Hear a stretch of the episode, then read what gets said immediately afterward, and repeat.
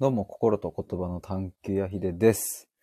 えーっと、今回はですね、オンラインサロンの期間とか、あとちょっと表現とかについての話をですね、言葉の表現とか、その辺をちょっと今日話したいなと思いまして、えーっと、ちょ、ちなみに、なんかあの、口の中に口内炎ができて、まあ、どうでもいいと思うんですけれど、あの、口内炎ができてしまって、なんかね、あの、喋りづらい。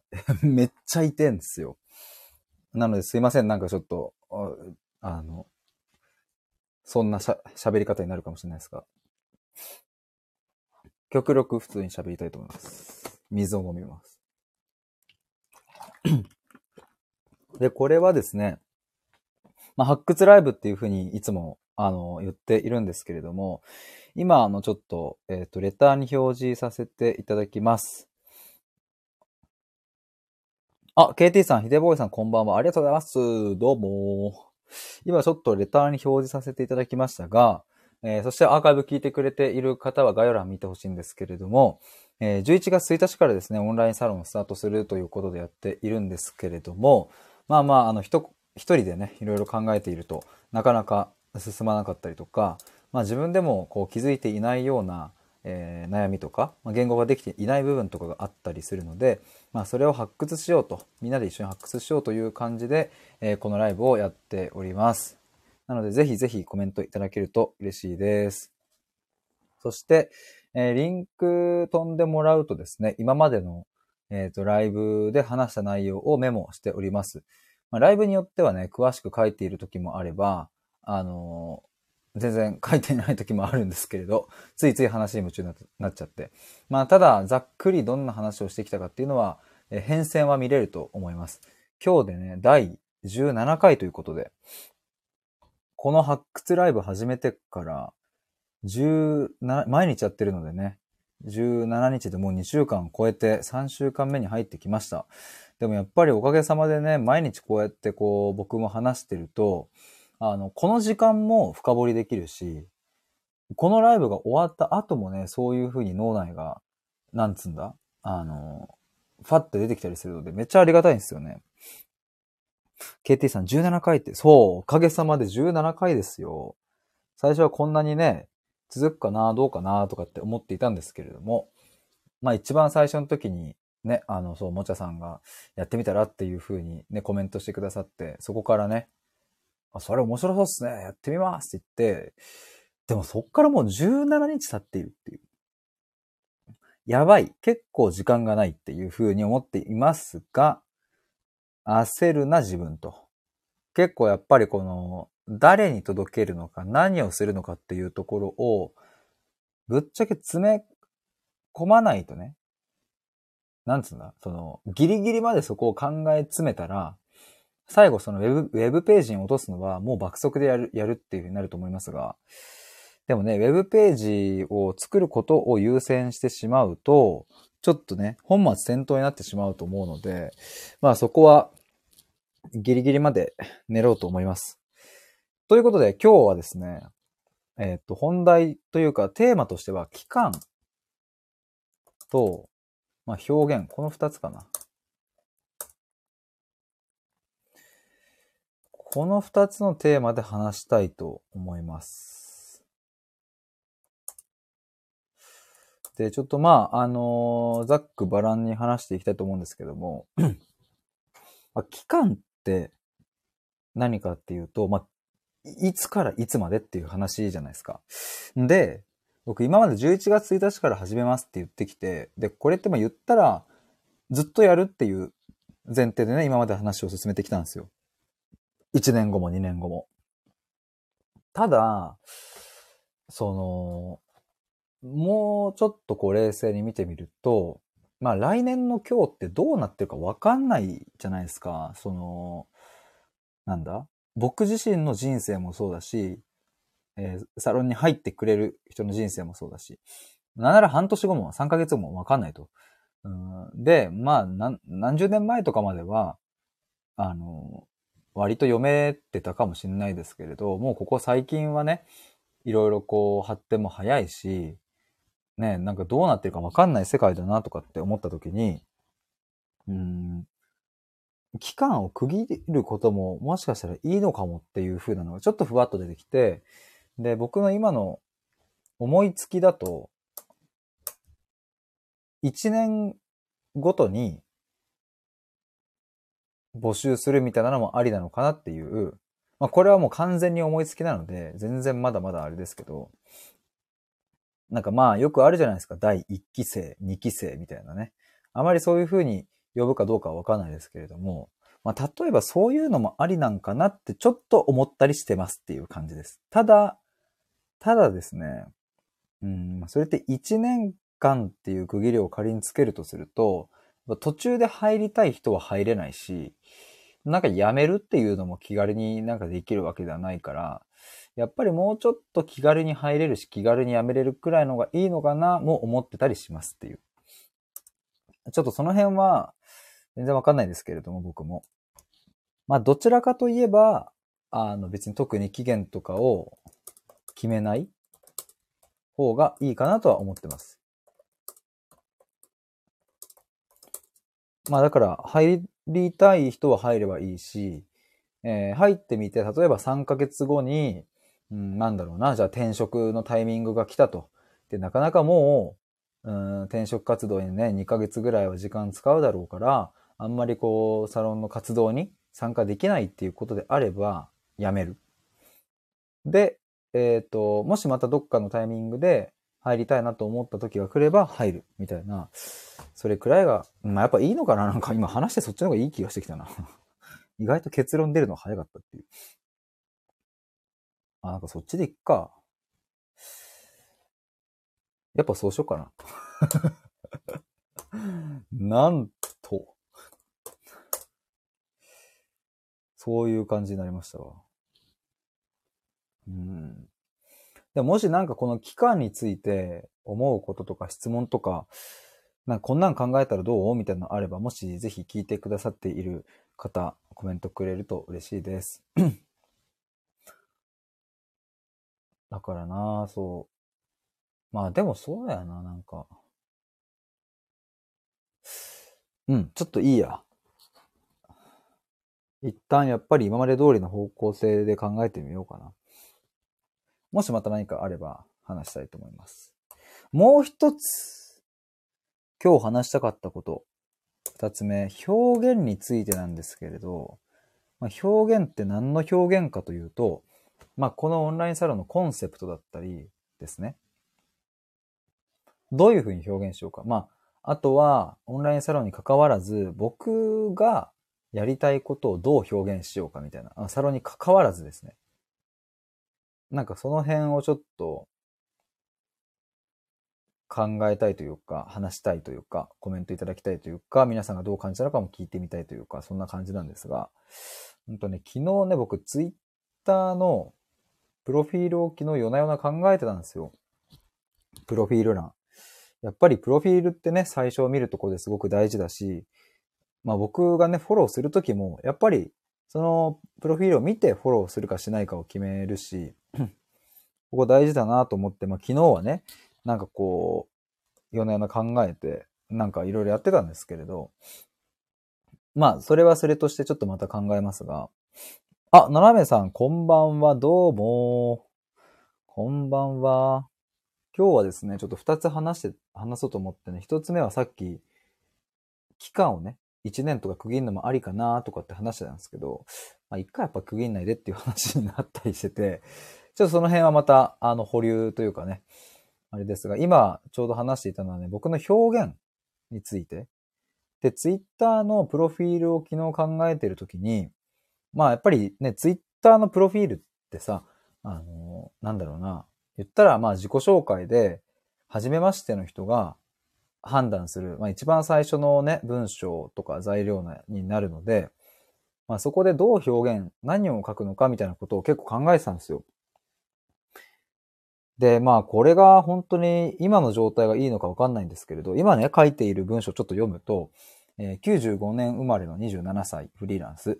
えー、母親が末期がんになったことをきっかけに新卒2年目で会社を辞めました。最後の瞬間まで母親に寄り添い対話したり、えー、時にえー、特大の怒りをぶつけたことも、そんな経験から自分の感覚を信じてほしいという思いが生まれ、それを本気で届けたくて毎日発信しています。30歳で本の出版が一つの目標ですっていうふうに書いているんですけれども、うん、まあ、なんか普通に自己紹介みたいな感じですよね。もうこれがいいのかどうかちょっとわかんない。なんかぜひ感想というかなんかね、あれば聞かせてほしいですけれど、まあまあその中でも、まあ、自分の感覚を信じてほしいという思いが生まれっていう一文があるんですけれど、僕なんかね、今までこういう風に表現するのって、なんかね、どうなんだろうなって思ってたんですよ。あまりにもこう言葉が簡単すぎなんかね、自分を信じようみたいなのって、ちょっとこう、うさんくささがあったりするじゃないですか。あなたの人生を変えようみたいな、そっちの類みたいなね。どうかなとは思ってたんですけど、斜めさん、えっ、ー、と、本の出版は良さそう。言葉は嘘つけるからねって。ね、そう、30歳で本の出版が一つの目標ですね。あと3年切ってますが。でもそう、そうだね。そこね、ちょっと本当に目標にして頑張りたいですね、僕は。まだまだ全然ですけれども。言わないと叶わないなっていうのは思うので、ちょっといろいろ方々で言っていきたいと思います。斜めさん、尊敬してますと言いながら裏では馬鹿にしてたりとか。ああ、まあありますよね、そういうのね。尊敬してますっていう。そうだからね、どんな表現がいいかな。まあこれはオンラインサロンの、まあこのね、発掘ライブはオンラインサロンを考える前提ですけど、まあそもそもみたいなところを考えたときに、そうなんかもうこの、でも自分の感覚を信じてほしいっていうのが、なんかね、割かしね、もうね、集約するとそこになるのかなっていう感じもあって、僕がね、届けたいこと。なんか、その自分らしくとか、ありのままにいようみたいなのって、まあ、どこかね、誰でも言えてしまう言葉だから、だし、ぶっちゃけ自分らしくいようみたいなことを歌ってる人の中にも、うん、なんか、正直お金儲けのためだけにやってるような人もね、いるし、うん、まあ悪い人たちばっかじゃないけどさ、なんかね、うさんくせえなみたいなのあるじゃないですか。だからなんかそこのこと、そういう言葉を言うと、印象的になんかちょっと、うさんくささみたいなの漂うかなってちょっと避けてはいたんですけれど、なんかね、もうね、そんなん言ってる場合じゃないというか、もはやでも、そういう誰でも言えてしまう言葉を圧倒的に裏付ける僕の中の熱量と経験があるから、なんか大丈夫かなっていう気もしてきて。なんか、だからなんか変にこねくり回す、なんかその、ちょっと格好つけた表現する、ね、してね、他と差別化を図ろうとするくらいなら、もう直球ど真ん中ストレートバコーンって160キロ投げに行った方がいいんじゃねえかみたいな。変化球投げてる、覚えてる場合じゃないっていう。なんかそんなことが昨日の夜中の午前2時ぐらいに 湧き上がってきたって。斜めさん、本音と建前を見分ける力つけたい。ああ、本音と建前とか面白いっすね。そういうのも話したいな、サロンの中で。本音と建前、いいっすね。言葉のお選択したいな、それは。斜めさん、心の金銭に触れたい。私の言葉で涙を流した人は信用したい。うん。心の金銭に。私の言葉で涙を。はいはいはいはい。そういうことですね。それがだから割と本音に触れるみたいな感覚に近いのかな。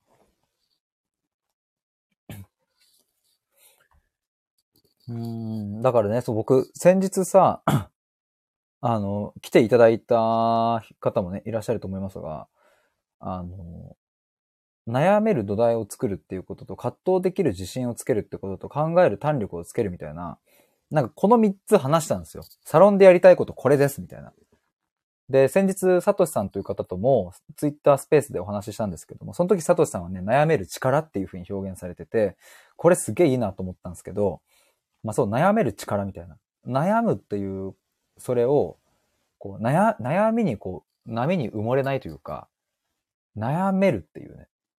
まあ筋力というか筋肉みたいな、そういう力があったりとか、まあ、葛藤できるっていうのは、どうも、どうしようもいかないそれを、もうどうしようもいかないっつって投げ出したりとか、もういいや、これでいいやっていうふうになんか投げやりになっちゃうとか、じゃなくって、ちゃんとそこに腰を据えて、えっ、と、じっくり考え抜くみたいな。まあ、それ考える胆力でもあるんですけど、そんなのをつけられるように、サロンでね、言葉をたくさんみんなで一緒に選択、お選択して、みんなで干して、みたいなことをやって、で、時にがっつり対話してみたいなこともって思ったんですけど、なんか正直、悩める土台を作るとか、葛藤できる自信をつけるとか、考える胆力とかってなんかこれ、あんまりピンとこねえなというか、その自分の、僕が勝手にそれを作っただけで、広く届けるときに、果たしてこの言葉が適切かって言われると、なんかやっぱ分かりづらいなっていうのはすごい感じたんですよ。てかやっぱ分かりづらい。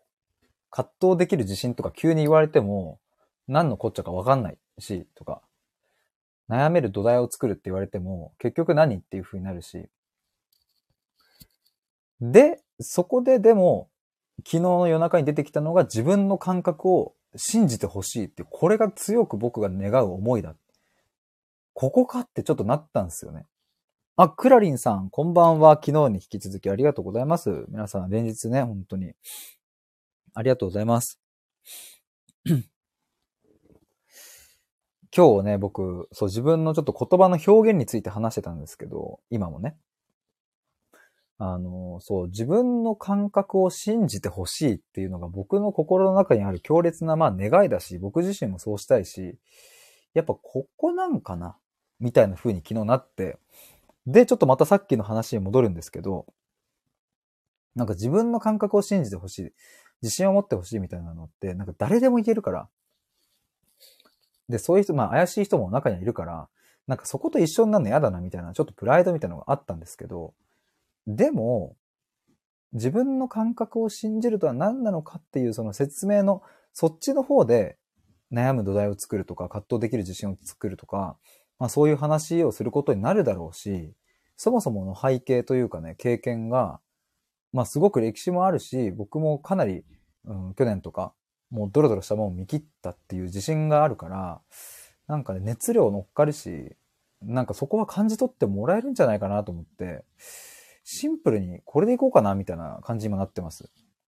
斜めさん、みんなが表現者になるっていう。でも確かにそうですね。そうそう。だからその表現方法は何でも、あのね、よくってね。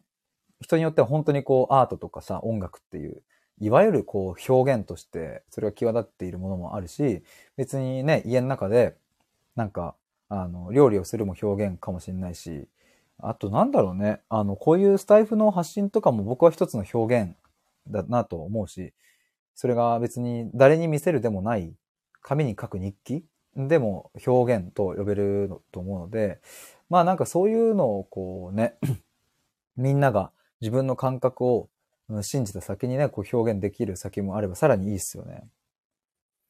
斜めさん、熱量が伝わると涙が出たりする。いや、わかるっすよ、本当に。斜めさん、オーケストラとかスポーツとか、あー、わかるな僕ね、オーケストラは行ったことないんですけど、あの、レミゼラブルの、えっ、と、ミュージカルを見に行った時に、生、生演奏、生オーケストラっていうの？あの、の演奏で聞いた時に、あの、最初の、あの、てってーん、てってーん、てってるてるてーんってやつの、あの、てってれみたいな、なんかちょっとごめんなさい、説明あんま上手くないですけど、あれ、グゴゴゴゴゴゴゴみたいななんか鳴った瞬間にさ、うわーみたいな、もう全身に鳥肌みたいな。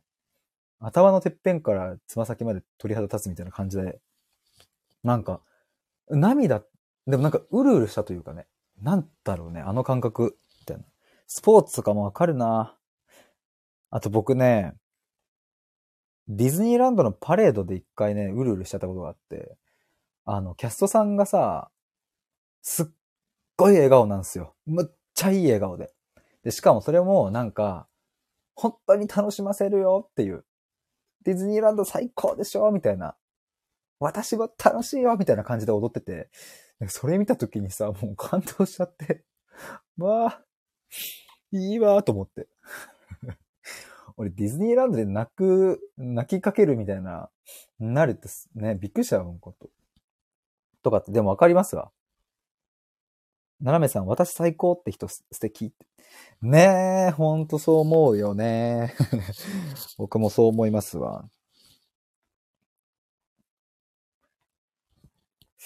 でね、だからやっぱそういう風にさ、で、私最高ってま、まじそうっすね。なんかそれちょっとキーワードな、いいな。ちょっとメモしとこう。あの、レターにリンク貼ってるんですけど、それちょっと覗いてもらえると今リアルタイムで更新されていくので、ぜひ。私最高。いいっすね。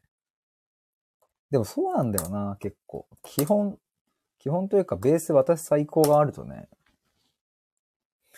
だからさ、やっぱこう、自分の感覚を信じるみたいなところが、うん、やっぱ俺ベースなのかなすいません、失礼しました。普通にごめんなさい、マジ失礼しましたなんか喋り続けてるとさ、空気多分ね、息継ぎするんでしょうね、なんか。なんかそう、いつも出そうってなるとき、ちゃんと抑えるんですけど、ごめんなさい、なんかちょっと出てしまいました。ごめんなさい、ブエって。いや、マジごめんなさい。本当に今、あの、イヤホンで聞いてた人、マジでごめんなさい。本当にすいません。うえって。斜めさん、自分を好きになれる場所とかあったら楽しそう。いいっすね。でも本当にさ、僕もそのサロンやる、やるからさ、そこに来てくれた人たちには、なんかその、即効性はないけど、その入ったら変わりますみたいな。一年、たった一年であなたの人生激変しますとかってないし、いやむしろ逆だと思うんですけど、まあ人によってはね、早くこう何かがきっかけつかめるみたいなことあると思うんですけど、なんかやっぱりそこでみんなと一緒に言葉について考えたり、自分の思考をね、こう、まあ捉え直してみたりとかすると、なんかね、例えばまあ来月11月中に対話会何回かやる予定ですけれども、その対話会で話した経験が、翌年のどっかのタイミングで生きてきたりとか、2年後、3年後に、あえ、こういうこと？みたいな瞬間が来たりすると僕は信じていて、それはね、結構あると思うんですよ。ただ、そういうこう、なんだろうな、3年後に、あ、そういうこと？みたいになる流れっていうのは、やっぱりね、深いところまで入り込んだ時に初めて起こる感覚があって、なんか対処療法的な、うん、これをすればうまくいきます。これをすれば自信がつきます。これをやったら自己肯定感が上がりますみたいな、誰でもできる手法をやるみたいなのだと、あまりしっくりこないし、それってね、あの、まあ、もしかすると即効性はあるのかもしれないですけど、うん、来年とかね、持続性あるのかっていうとちょっと怪しかったりとか、まあ、どっかのタイミングで繋がるってことも起きにくい感じはあるんですけれども、本当に、まあさっきの例えば本音と建前じゃないですけれど、本音って一体何だっけ？そもそも。建前って何だっけ？っていうふうに考えていったときに、本音と建前っていうふうにざっくり捉えていたそれが、まあ変化してくるわけですよね。で、そうすると自分の思考にも変化が起きていって、まあつまり言葉が思考を作るのでね、言葉の持つ意味を変更していけば、まあ、自動的に思考も変更にしていくと。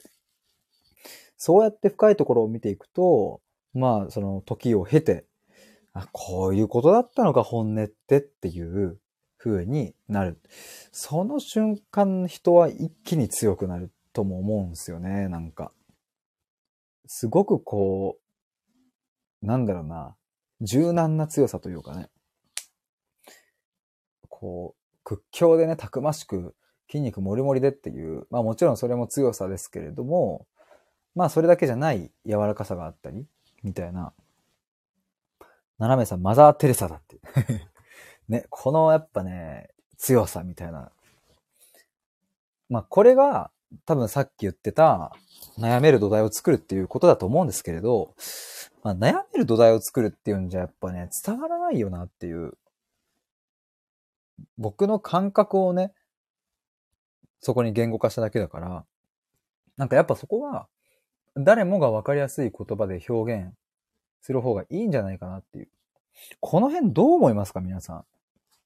なんか、まあ、どう思いますかって言われてもね、人それぞれの感覚だからあれですけど、うん。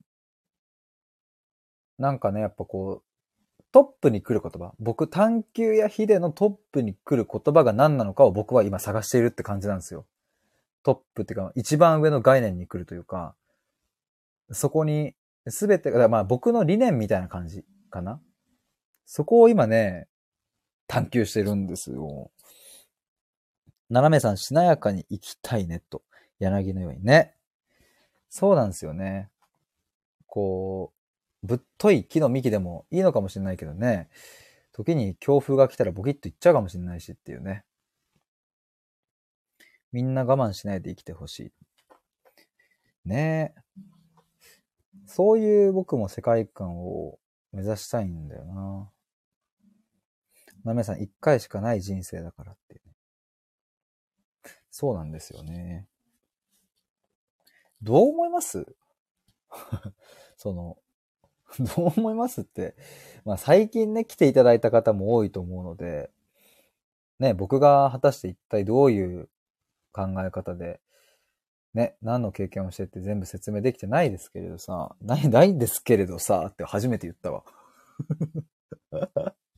ないですけれどさ、何この敬語とタメ語の、ただくっつけたやつ。俺マジ生まれて初めて言ったんだけど。ないですけれどさ。まあね、うん。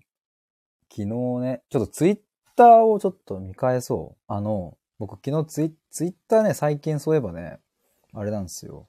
サブアカみたいなの作って、ヒデボーイって名前で作ったんですけど、フォローしていただいてる皆さんありがとうございます。ぜひ皆さんもあのフォローしていただけると嬉しいです。一応二つアカウントがあってね、探求やヒデのアカウントと、ヒデボーイっていうね、まあ、探求やヒデをプロデュースしているっていう、まあ、ことを勝手に僕は言ってるんですけど、二つあるんで。でね、その、ヒデボーイ、まあ、サブアカの方でね、もうつぶやいてるんですけども、なんかそう、もう一言シンプルで言えば、自分の感覚を信じるっていう、それの、まあ、大切さというかね、なんだろうね。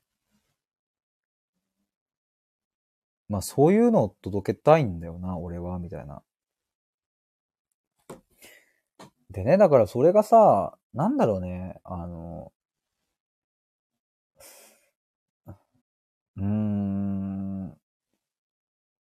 でもなんか僕の中で、それ、そこ、本当にそこなのかなっていう、まあ一個問いを今置いてるというか、ここはちょっと皆さんにも聞いてみたい、一緒に相談したいなって思うところというか、だからまあなんだろうな、言ったら、うん、探求秀さんって何してるんですか？何を目指してるんですか？って言われた時に、これですっていう。それ。そこが、今僕は言葉として探している感じなんですよね。で、まあ裏を返すと、今それがない、見つかってない、言葉としてないってことは、決めない方がいいのかもしれないってもうちょっと思ってる。だけど、あ、それはなぜかというと、決めるとやっぱり固定化されていくし、そこの、そこを目指していく自分になるから、っていうのは思うんですけれど、でもさらに裏を返すと、決めないと何も動かないし、人はついてこないし、ついてこないというか、その、例えばサロンに入りたいとかとか思わないし、僕の発信を聞きたいとも思わない。僕が目指している世界観とか、目標とかがあるから、うん、届いたりするんだよ、だだよな、とかって思うと、どうにかしてその言葉を僕は今見つけたいってやっぱりなってるんですよね。で、まあちょっともう一度重複しちゃうかもですけど、今まではなんか自分らしく生きようとか、ありのままでいようとか、そういう、まあ、自分の感覚を信じよう、自信を持って生きよう、みたいなものって、まあもういろんな人が言ってるから、うん。どこかその言葉が安っぽくなってしまったり、誰でも言えるからね。って思っちゃってたんだけど、でも結局そういう風なシンプルでかつわかりやすい、誰にでもわかる言葉っていうのが、やっぱ一番届くよなっていう結局。で、届いた人に僕の信念だったり、さっき言ってたような葛藤できる自信とか考える胆力とかそういうのを、その後だよなっていうふうにね、そういうものは。っていう風なのを考えてたんですよね。斜めさん、お金は稼ぎたくない？えー、私は稼ぎたい説得力が増すから。あれですかね、この発信でってことかな。いや、僕は最終的に、えっ、ー、と、今やっている別の仕事は、まあ大きく二つありますけれど、えっ、ー、と、それは、あの、全部なくな、なくなるというか、そこじゃなくって、えっ、ー、と、僕のこの活動が収入のメインになることを目指しています。だからまあなくなるというかそっちも続けるでしょうけど、そのタイミングがね、続けるタイミングであれば続けるし、やめるタイミングであればやめるでしょうけど、まあどちらにしても僕は僕のこの活動を広げてって、それで食っていけるようになりたい。まあそれが僕自身が一番パフォーマンスが発揮できているということだし、それで稼げていれば、あの僕は死なないし、力になれる人はもっと増えるっていうわけだから、そこはね、めっちゃ目指したいですね。ななめさん、自分のやりたいことで。うん。そう、僕、そうそう、今でもまさに言ったことですね。ななめさん、お金も愛されたいから、稼ぐことは悪いことじゃない。うん、僕もそう思います。だから、今は、この、なんだろうな、財布の発信とか、ツイッターの発信とか、インスタとか、まあ、やってるものの、それで、えっ、と、お金を自分が一人生きていけるだけのものは稼げてないですし、うん、今後ね、まあ今はそういう相手もいないけど、結婚とかさ、子供とかなってきたら、やっぱりお金はかかってくるわけで。で、まあ今僕は会社員ではないから、普通の会社員と比べたらさ、やっぱ福利厚生だのなんだの？そういうのはないから、やっぱ収入大事。だから、なんとかね、僕はね、形にしたいんですよ、これを。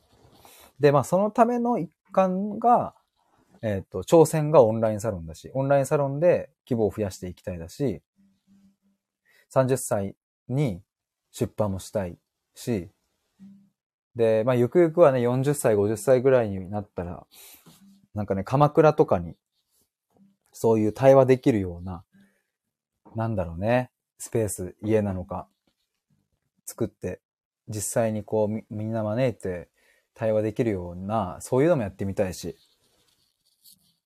まあやりたいことはいろいろあるんですけど、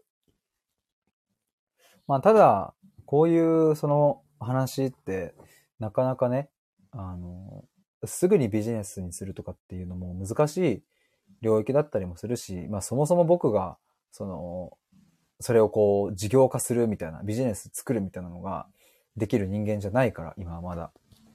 だからじっくりじっくり足場を整えて、うん、自分の方向性を探りながら、なんか信念をゆる、ゆるがずじゃなくて、なん、なんつう信念を持ちながら 前に進んでいきたいなっていう風になってますね。ななめさん、お金は寂しがり屋って聞いたからみんなが稼げる世界にした。お金は寂しがり屋なんですね。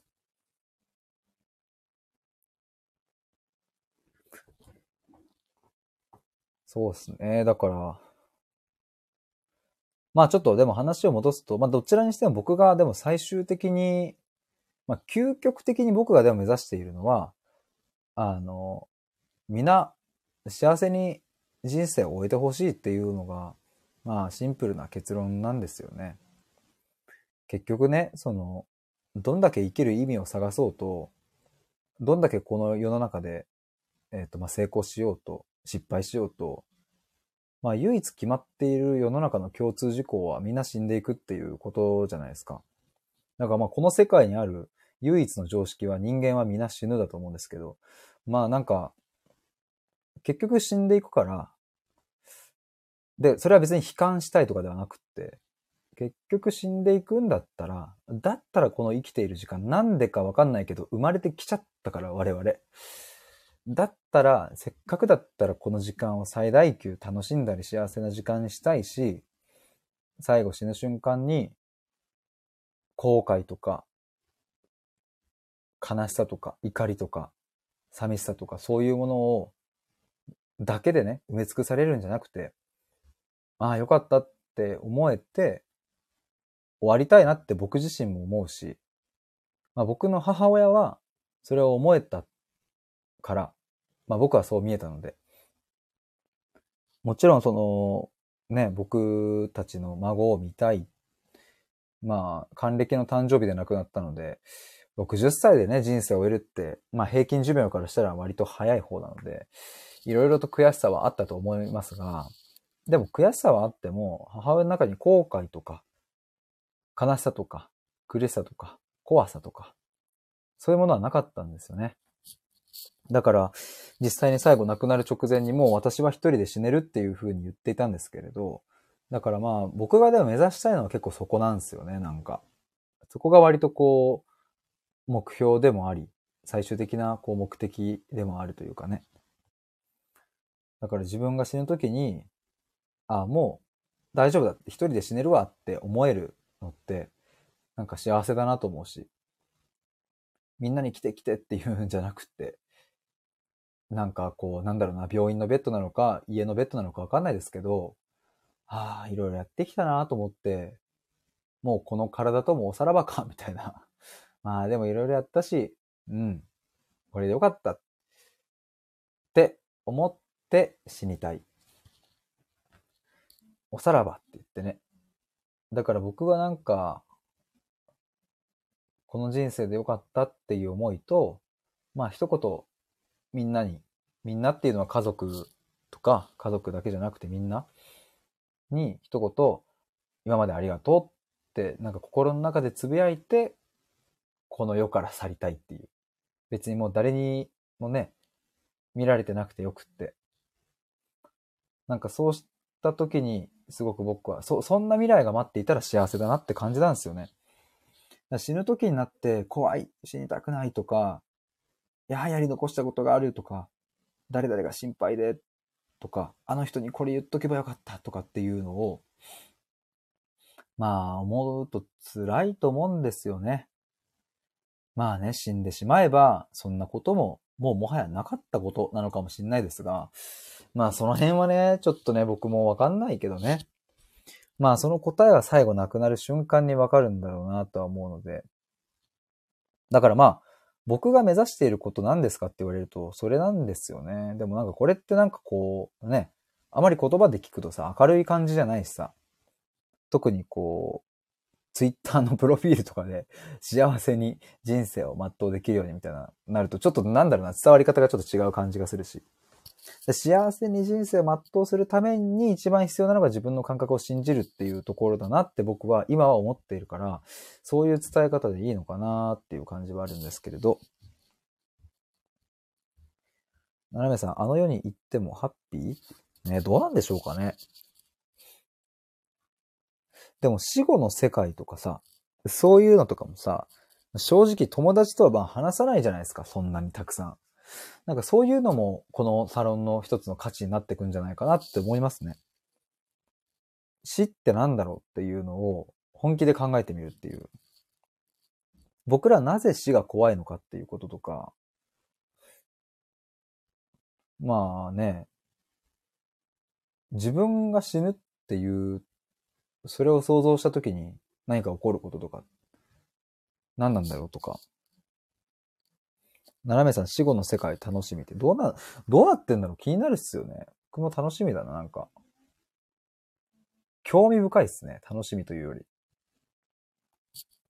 まあもちろんまだ僕は死にたくないし、やりたいことはたくさんあるので、なるべく死なないように健康体を維持してたいなって思いますけど、ちなみに今日僕ね、あの、口の中に口内炎ができててね、ちょっとね、まあ別にいつも滑舌いいわけじゃないんですけど、なんかね、ちょ、ちょっと喋り方がすいません、なんか。若干ね、舌足らずになりそう。いてめちゃくちゃいてんす。まあ、あとなんだろうな。何なんだろう。ちょっとなんかさ、何なんですかね。ちょっと誰かコンサルして って思うくらい。僕は何を目指してんのかって、でもそこなんだよな。水かき、かち込みすぎた。うーん。探求や日で、まあなんか探求屋っていうのも変えてもいいのかもしれないですけどね。僕的には気に入ってはいるんですけど、心と言葉の探求屋っていう。もともとは探求屋だけだったんですけどね。うーん。何なんだろうな。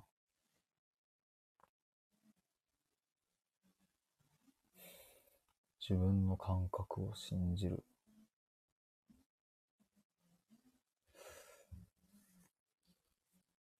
ちょっと過去のメモ見返してみようかな。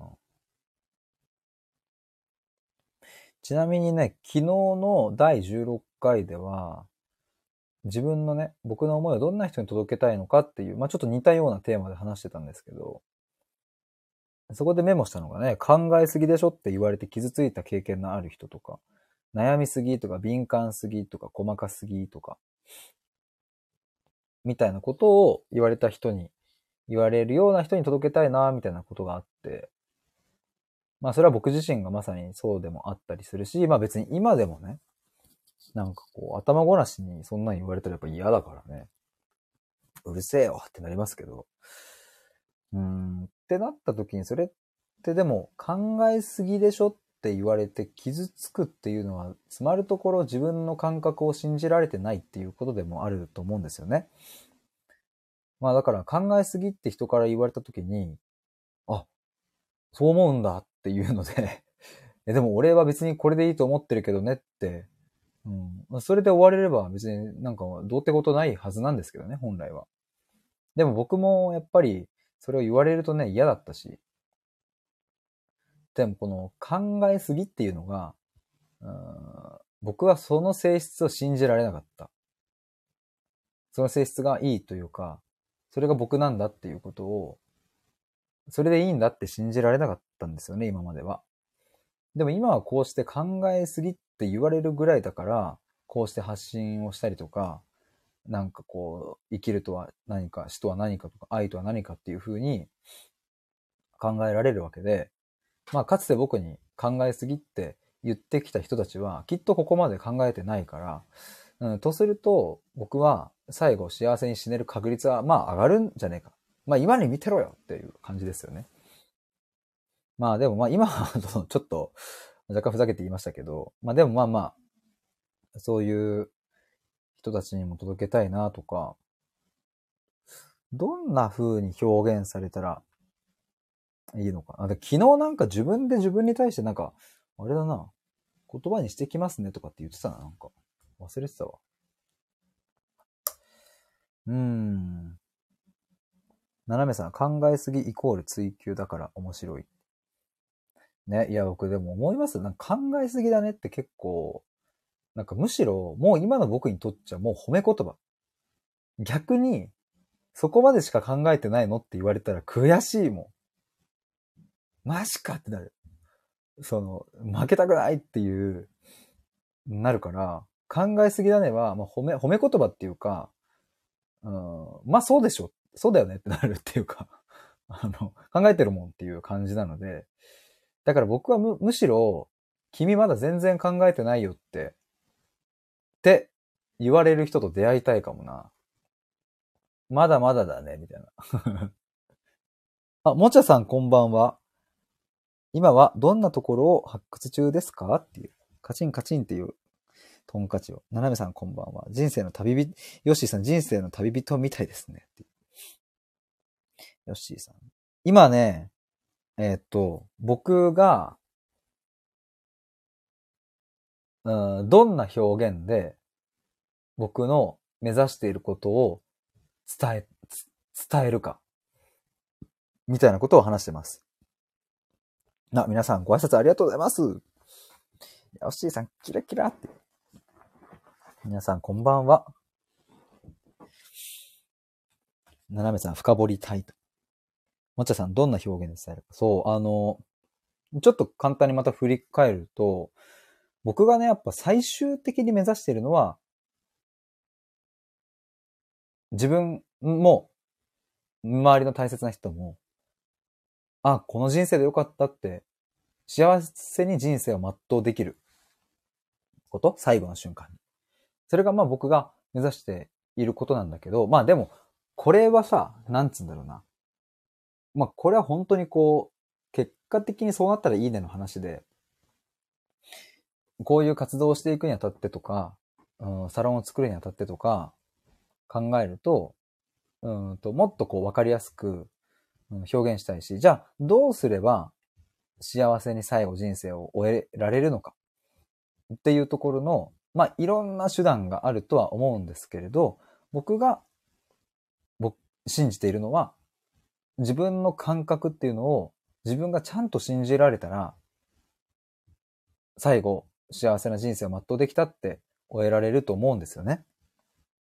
っていうので、うんと、しあ、あと、自分の感覚を信じるみたいなところなのかなとかっていう話をしてて、で、でもまあ今までだったら自分の感覚を信じるみたいな言葉って、なんか誰でも言えちゃうし、まあ人によってはね、なんかこう、これさえやれば自信がつきますみたいなものでね、こう、なんかやってる人もいて、まあそこと、そういうものとはね、僕も、うん、なんかこう、そう、そういう風な言葉の使われ方をしてるから、僕もね、自信を、とか、そういう言葉になってくると、こう、ちょっと安っぽさというか、うん、怪しさみたいなのが漂うかなとかって思って、今まではちょっと敬遠してたんですけど、なんか、もう、もはや、なんかその、簡単な言葉でも、うん、なんかそこに込められる熱量とか経験とか思いみたいなものは、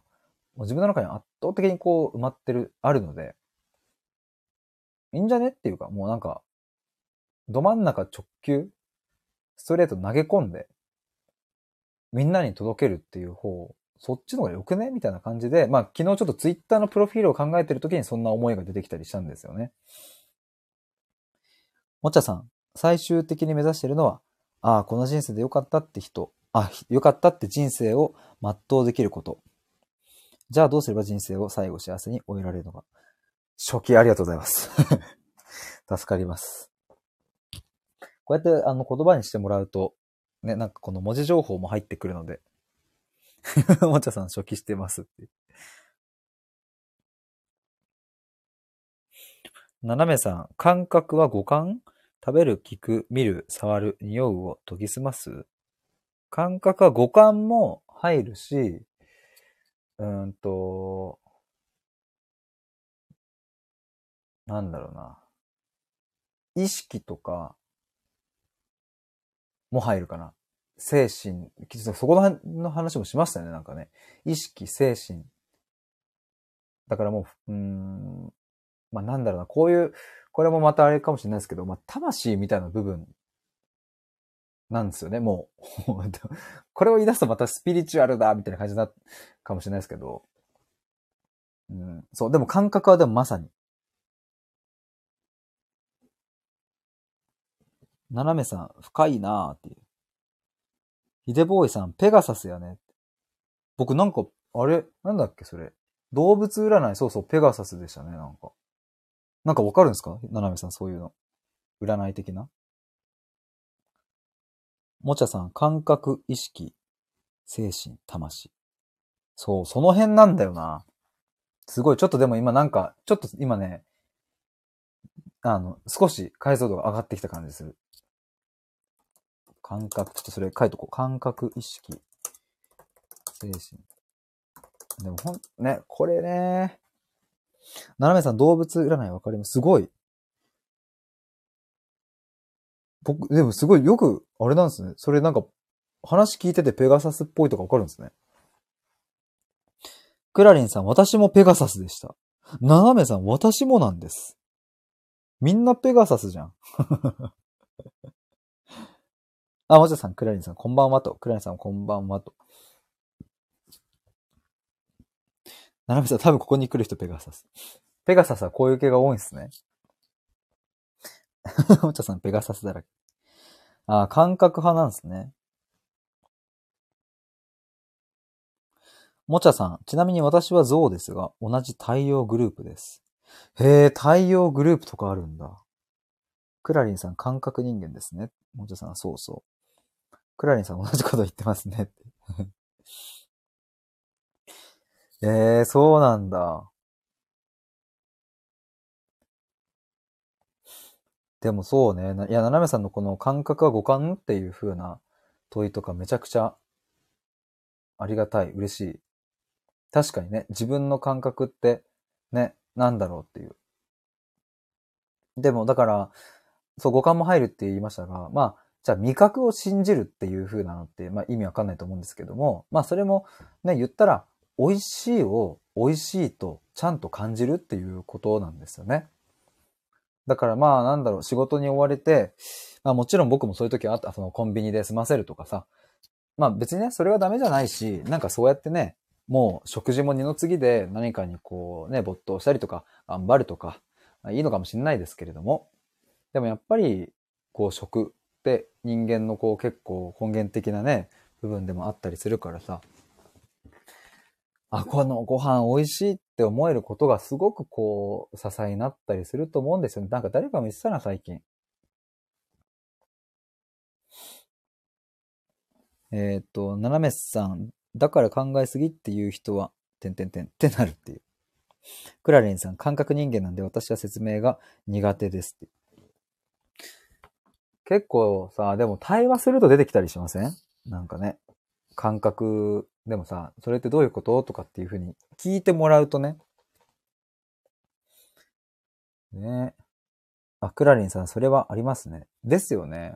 そうそう。だから僕自身も結構感覚派ですけれども、まあこうしてね、本当におかげさまでいろんな人と対話したりとか配信してきて、自分の感覚みたいなものを言語化する、まあこれでも本当トレーニングになってきたんだなっていうのは今めちゃくちゃ思いますね、なんか。ななめさん死に、あクラリンさん対話すると出やすいかもですって。ななめさん死にかけたことがあるから、えー、っと、これ、おも、これ、おかゆ？おもゆ？おもゆを食べたとき頭に響く、あ、ななめさんおもゆですね。おもゆを食べたとき頭に響くぐらいお米が美味しかった。いやー、なんかさ、その時の、かー、生き返る、生き返るって言いますもんね、あの時。なんか生き返ったー、みたいな。えー、もちゃさん、意識とか精神とか魂ってワードは怪しいって感じるんですかねヒデさん自身。うん。僕はね、怪しいとは思わない。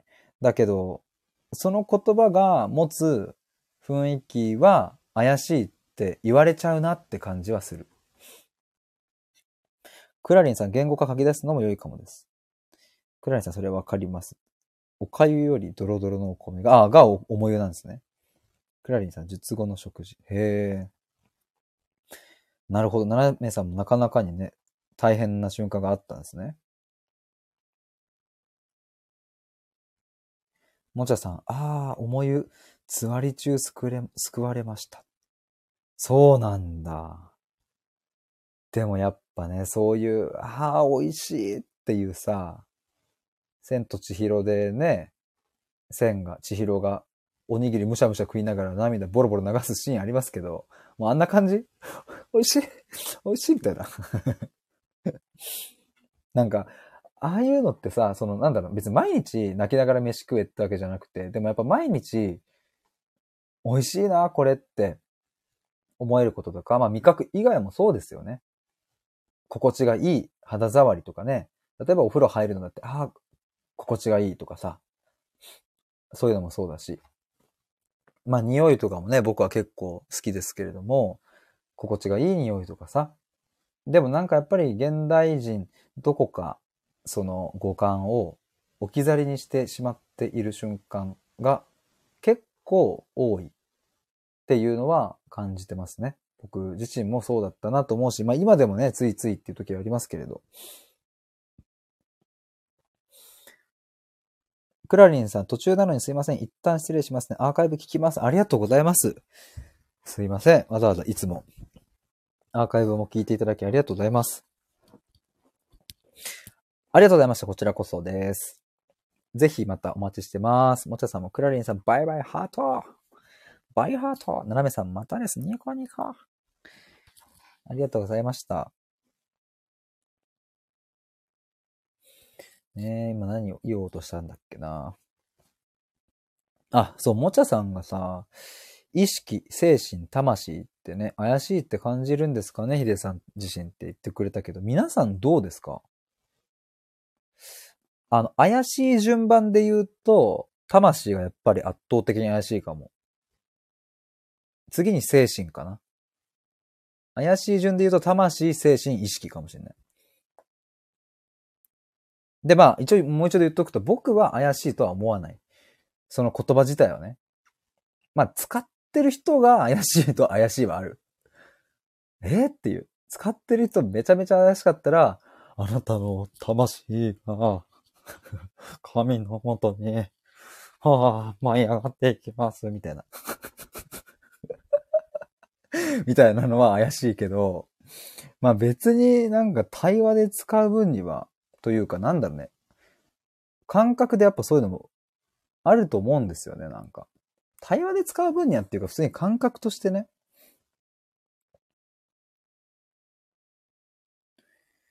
えー、もちゃさん、魂、精神、意識は怪しく感じないんですが、ソウルなんちゃらとか、アセンション、アセンションとか、カタカナになると抵抗あります。なるほど。アセンションっていうのがあるんですか？ちょっと僕調べてみよう。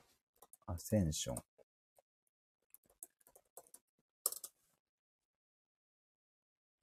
えー、アセンション。即位。宗教、スピリチュアルの概念。天国へ行くこと。うーん。斜めさん、悪徳も救われてる人は正義になる？という質問。うん、どうなんだろうな。まあ、救わ、根っから救われてりゃ、その人にとっては悪徳じゃなくなるかもしれないですもんね。その、むちゃくちゃ悪徳な人がさ、すんげえ、もう自分の私利私欲のためだけにやっているそれが、誰かの、その人生にめちゃくちゃ役立ったみたいな、もう最高っていう瞬間があれば、まあその人にとっては悪徳じゃないかもね。99%悪徳でも1%だけその人にはなんか助かったみたいなことだったら。それはじゃあ正義なるのかもしれないね。その人にとってはね。救われた人にとっては。七海さん、次元上昇とかってこれアセンションですよね。でもだからあれっすよね。今思ったけど、どんな言葉とくっついてるかも大事っすよね。だから魂を神に捧げるとかって言われたら僕も怪しいと思う、やっぱりそれは。怪しいっていうか、なんかそういう感覚で別に僕は魂を捉えてないからとかね。まあ今ちょっと適当に言っちゃいましたけど。だからその、魂まで深く入り込んで、そこに何を見るのかっていう、まあだから自分とはっていう話なんだよな。もっちゃさん、魂も一級入魂とか、魂が震えるようなとか、身近に使ってますもんね。確かに一級入魂。あ、これ嬉しいな。確かに。嬉しいっていうかその、僕は野球をずっとね、こう、小1から幼稚園からか、高3までやってたので、確かに一級入魂はね、魂を込めるわけですからね。魂が震えるような、そうな。魂が震えるような経験をやっぱり僕らは積みたい。積みたいというか、それこそが人間が持っている人間に与えられた特権でもあると思うんですよね。だからそういうのを感じてたいですよね。ななめさん、えー、バイキンマンが死んだら、ドキンちゃんはどうなるの？って考えた時に正義とは何だ？なんだってなった。なるほど、バイキンマンが、確かにね、アンパンチとかって言ってさ、バイキンマンがぐわっ、こ、これまでだ、ああ終わりだ、みたいになったら、ドキンちゃんがさ、それどうなんだろうね。バイキンマン、知らないで。バイキンマンみたいな感じになったらさ、その視聴者的にはさ、アンパンマン悪よな。お前何してんの？みたいな。ドキンちゃん明日から仕事ないよ？みたいな。どうすんの？みたいな。確かに。どうするんでしょうかねそういう時は。正義とは何だ？確かにね。確かにね。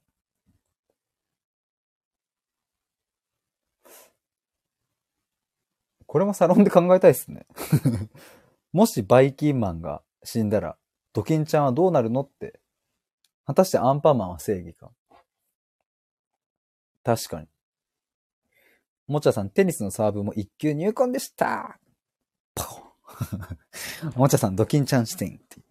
ななめさん、正義と悪って曖昧、立ち位置変わると全部反対になるね。ほんとそうですよね。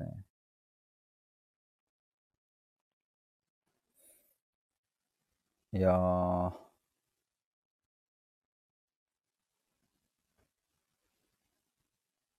お、もちゃさんが、ななめさん、握手って。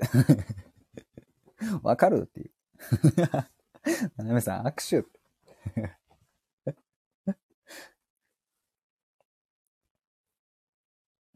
もちゃさん、わかります。それめっちゃ語りたいです。あ、立ち位置ね。このね。そうなんですよね。立ち位置変わるとね。だからさ、あと環境とかによっても変わるじゃないですか、そういうのもさ。まあ、すごく身近なとこで言ったらさ、前なんかで話したんですけど、頑固っていうさ、ワードあるじゃないですか。頑固だねーみたいなのも。でもさ、例えばなんかさ、その僕がさ、今ここでこういうこう話をしていますが、例えばこういうね、魂とかいいよそんなの考えないでって言ってる環境の中に僕がもしいたとして、で、その時にその環境のみんなにもっと考えようよみたいな言ったら、いいよいいよって言われてさ、言われたとするじゃん？そしたら僕は、いや、考えた方がいいじゃないですかっていうふうに主張したら、やっぱそれは頑固になるわけだし、頑固だね、みたいな。でもそれが受け入れてくれるところであれば、僕は頑固にならないから、だから別に頑固って性格が、まあ、決めるパターンもあるとは思うんですけれど、もちろんね。ただ時に環境が決めるっていうことも、まああるなとか思ったり、まあそれは頑固に関わらずね。おもちゃさん、環境によって立ち位置が変わる。てんてんてん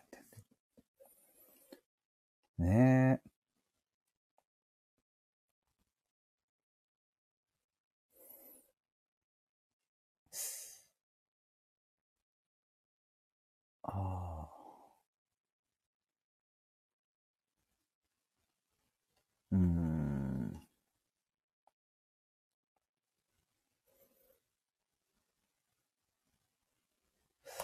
まあ、あれかな、なんか、なんかさ、そういうのもサロンの中でみんなで一緒に話してったら、なんか自動的に自分が目指したい世界の言葉とか出てきそうだな。なんか。別に今決めなくてもいいかもってなんか思っちゃった。仮で決めといてね。えー、ななめさん。えーっと、言葉を反数して隅々まで味わいたい。苦味だって美味しいって。でも本当そうですよね。そういうのをやります。サロンで。僕はまあ言葉をせんお選択する、洗うっていう風に言ってますけど、言葉、言葉のお選択。言葉の選択対話。それをみんなでやりたいですね。まあこれをどういう形でね、やるのがベストなのか。むしろそっちの方が大事な気もしてきたな、なんか。うん。もちゃさん、サロン内で全部の立ち位置を味わうのも面白そう。なるほどね。確かに。ああ、確かにな。なんかいろいろできそうっすね。斜めさん、苦しい味、苦味って。もちゃさんが、ななめさんって、握手 !2 回目ななめさん、みんなで構築する的なサロンって。ななめさん、握手、握手。そうね。うーん。まあ、ある程度のやることは、あの、僕がもう型は、型というかね。まあその、まあオーナーという立ち位置なのでね、僕が舵切りをしないと方向性が定まらないと思うので、何をするのかとかっていうのは、型はある程度決めてから作りますが、まあでも、その、もうちょっとこういうこともやりたいとかさ、そういう話が出てきたら柔軟に変えたいなと思いますし、むしろそういうのが出てくる風な感じだと嬉しいな、僕は。まあもちろんね、僕も大きくしていくことを前提にしているから、人数がね、増えていく段階で、それはまた変わっていくだろうし、まあでも変えなきゃいけなくなってくるからね、いろいろ。だからそんなのも一緒に皆さんで楽しめたらいいなって思いますね。でもやっぱり、そんな時にも大事なのは、そのサロンが目指している世界観というか理念というか、結局ここのサロンはな、あ、これだよ、これこれ、これだよ、これこれ。結局、このサロンは何を目指しているの？どんな人がいるの？みたいなところですよね。もっちゃさん、世界観や理念ありがとうございます。そう。理念だね、やっぱ。うん。今まで僕はまあその、コミュニティをやっているときは、てかまあ今月もやってるんですけれども、まだ今月まで。世界観みたいなところで定めているでよかったんですけれど、まあやっぱりどこに向かっていくのかみたいなのは、やっぱこれから次やるサロンはね、決めていきたいんですよね。えっ、と、斜めさん、目指すって難しいっていうのはあれですかね。目指す、目指す目標みたいなのが難しい。斜めさん的にはそもそもむずいっていう感じですかね。ああ。もちゃさん、結局このサロンは何を目指しているの？どんな人がありがとうございます。初期もちゃさんが、ありがとうございます。ちょっとこれ固定しとこう。斜めさん、現実世界ならバーとか作りたいって。僕もね、バーとかカフェとか作りたいですね、なんかね。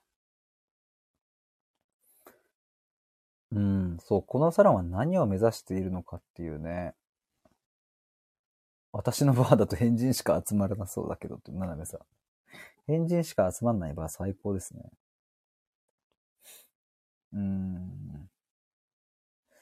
だからさ、例えばその、僕は野球部でしたけれど、例えばさ、その野球部が、僕のね、野球部は甲子園に行くことが目標だったんですよ。もうそれは共通理念ですよね。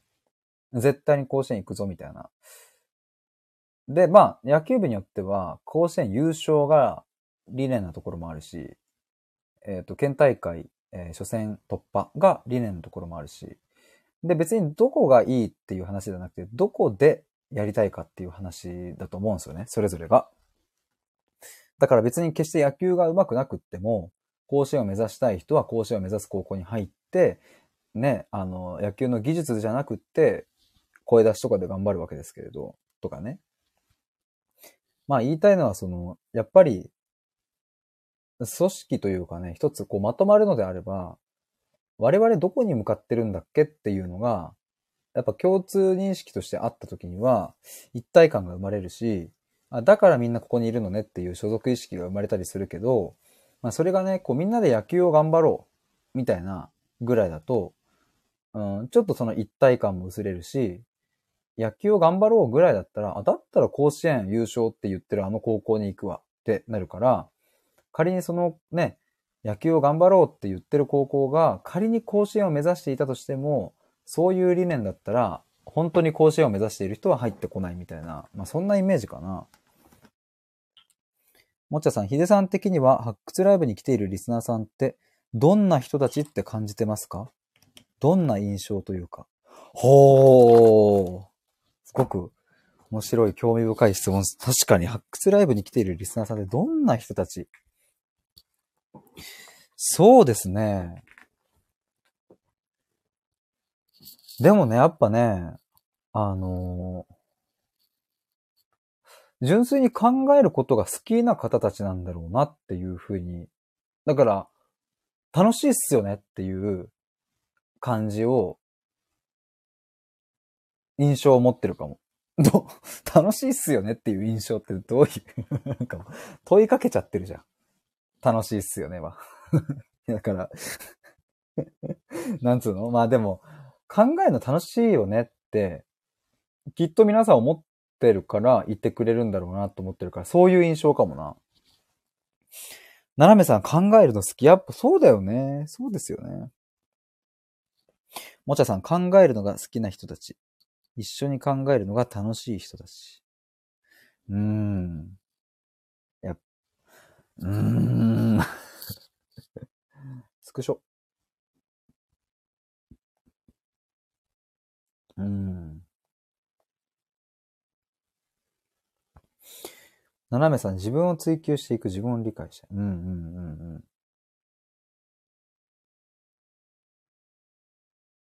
ああ。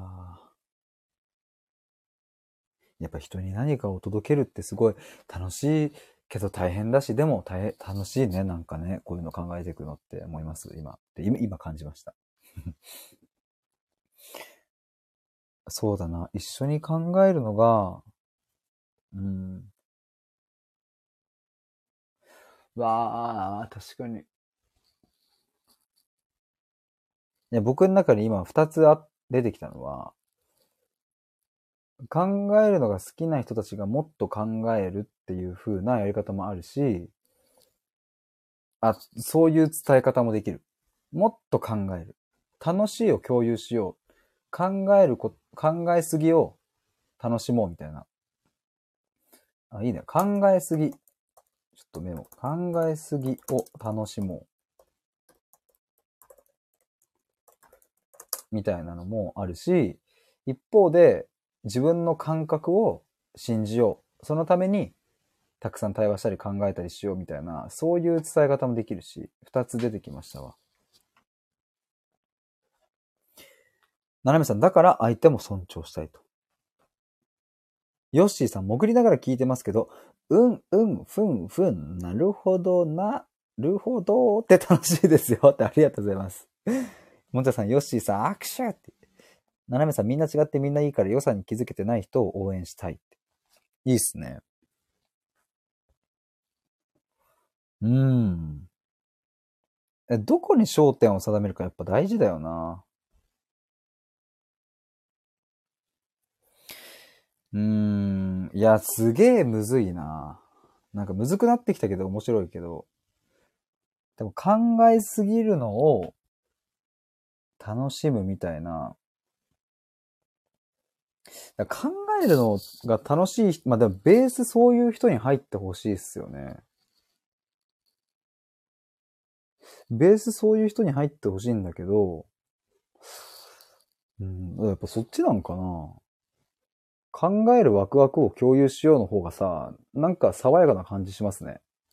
その、マイナスをプラスにするというより、プラスをプラスにする感じ？なんか、こういうさ、世界情勢も誤って今、なんか閉塞感もあるし、なんか暗い感じもあるじゃないですか。まあだからなんか、考える楽しさを共有するとかの方がおもろいんかなもしかして。えー、っと、ヨッシーさん、握手握手握手ということでもちゃさん、考えるのが好きだけど言語化するのが苦手な人もいると思うんですよね。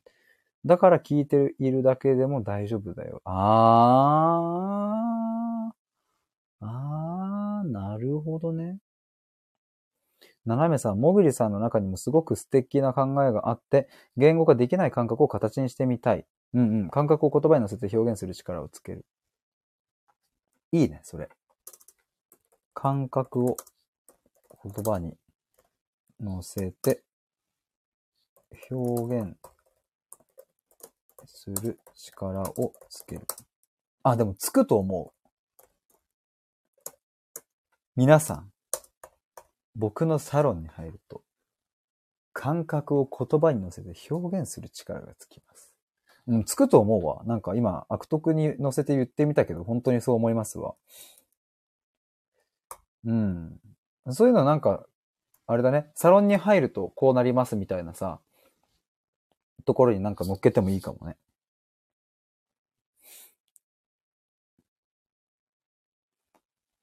ななさん、ヨッシーさん、握手キュー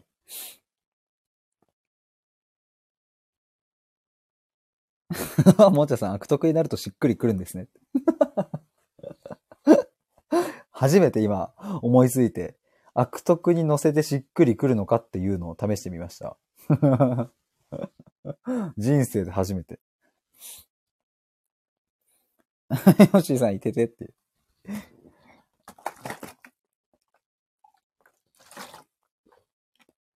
あの、ちょくちょく水飲んでる音が入ってて、すいません。今日ね、僕、朝っぱらにね、コンビニで、サントリー天然水、南アルプスのね、2リットルペットボトルを買ってね、2リットルのペットボトルを僕の机に置いてずっとそれをね、ミーティング中もずっとそれ飲んでたんですよ。先日1.5リットルの紅茶買ったんですけど、なんか、もうちょいでかい方がいいなと思って。あ、ネイキさん、こんばんは。ねっちゃんって、もっちゃさんって。なめさん、こんばんはとありがとうございます。でもなんかちょっと出てきたぞ。でも、サロンはそっちなんかな。ちょっと難しいわ。でもなんかその、いい意味で迷宮入りしてて楽しい。なんか、その、まあ、言ったらさ、僕が今日冒頭に言ってたさ、自分の感覚を信じてほしいんだみたいな、それが強く思いとしてあるって言ってたけど、まあ、それって詰まるところ裏を返すと、自分の感覚を信じられない人に向けて自分の感覚を信じるって素晴らしいよって届けるみたいな、まあ超端的に言えばそういうわけですよね。でも、なんか、それって、その伝え方でいいんか。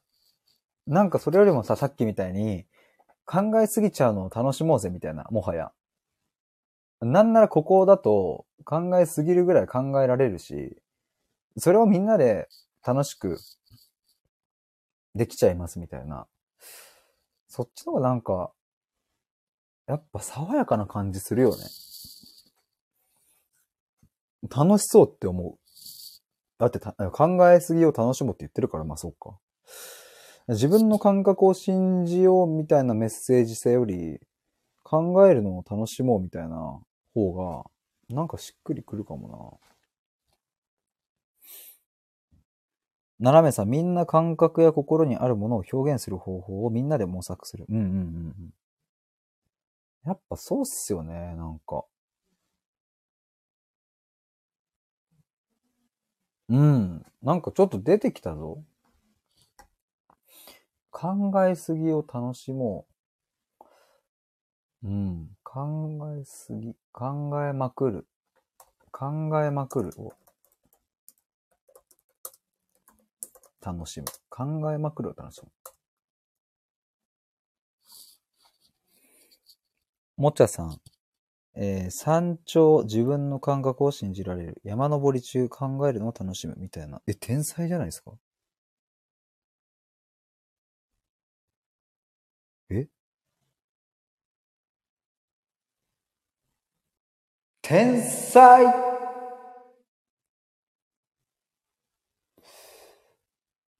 天才っすね。確かに。ちょっとスクショしました。ファンファファファファファファファファファンナナミさん、エコーって、サイサイサイサイ。天才サイサイサイ。もちゃさん。さんさんさん。天才サイサイサイ。じゃあ、どんなな、人たらちりとろろ、のろぼりたらりのかららら。ごめんなさい、自己満です。なんて？つって。な、ななめさん、ここに来る人みんな感覚派なのかなって。占いたいって。セルフエコン。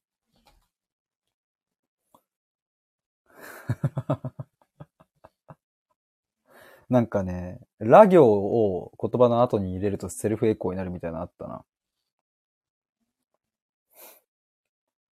あられれ、あられれかららららら、ボロクルタ、う、歌じゃないですよ、これ。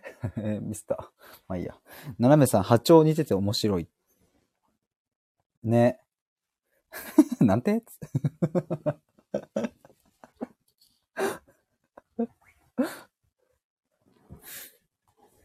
え、ちょっとさ、どうしよう。考えるのを楽しむ。考えまくるを楽しむ。でもそうだな。でも、もちゃさんが言ってくれたことマジでそうかも。山頂は、そうだよ。やっぱり。自分の感覚を信じられるだよね。山登り中は考えるの楽しみ。あ、ほんとそうだよね。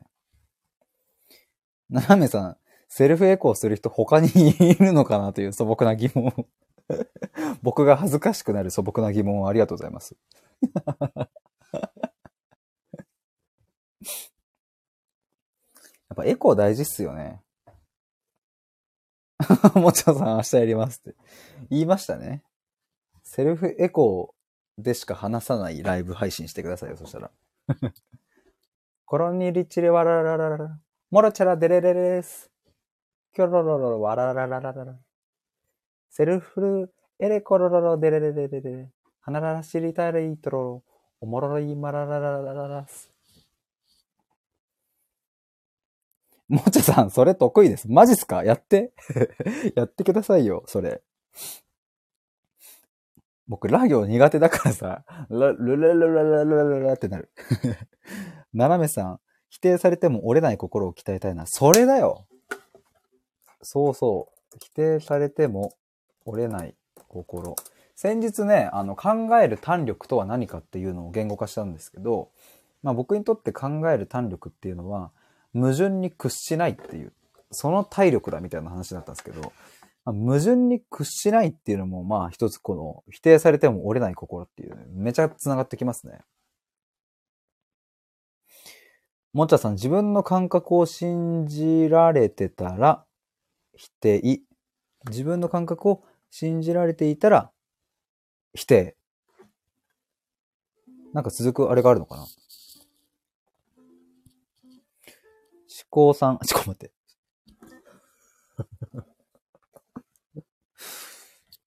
ダメですね。ネイキさんのさ、第一文が思考だからさ、ネイキだよって。ナチュラルにさ、思考さんだって。でもさ、漢字2文字でさ、ネイキと思考だから入れ替えちゃったよ。思考さんっつって。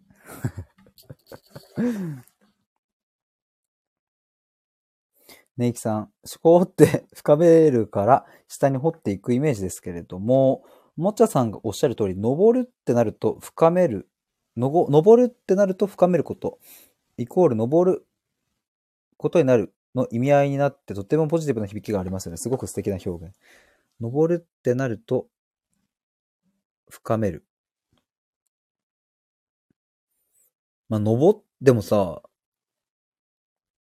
本当にさ、山登りのさ、例えばまさにそうっすよね、今思ったけど。僕もそんな山登りしたことないですけど、まあ大変だし苦しいけど、登れば登るほど、どんどんこう、自分とさ、対話したりとかさ、ああ、もうちょっとだな、みたいなさ、深まっていく感じあるしさ。もちゃさん、自分の感覚を信じられてたら、否定が違いに変わる気がします。ああ、わかるわ、それは。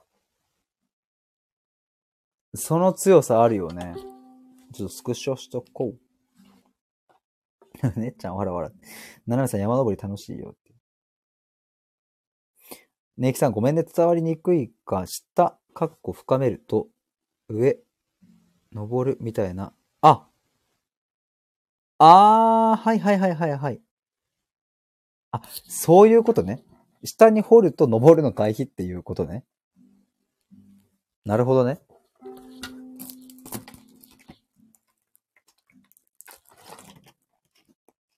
ああ。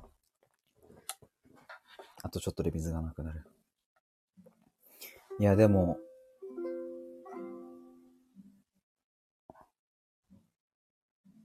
ちょっと一回ウクレレ弾いていいですか？もちゃさん、確かに山登りは発掘とは違う方向だ。ねえそうですよね。でも確かに僕、なんか両方ですね。深掘るときも登るときも、時にお洗濯する時もありますからね。いろんなことをするんだろうな。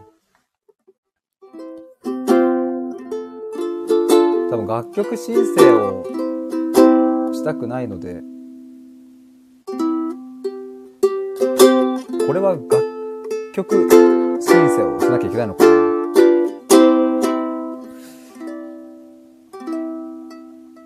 あららららら。適当に、最近覚えた曲の、とある曲のコードを適当に弾いてみようかな、そしたら。ネイキさん、桃太郎みたいだね。ナナメさん、下も上も洗濯も全部素敵って。ありがとうございます。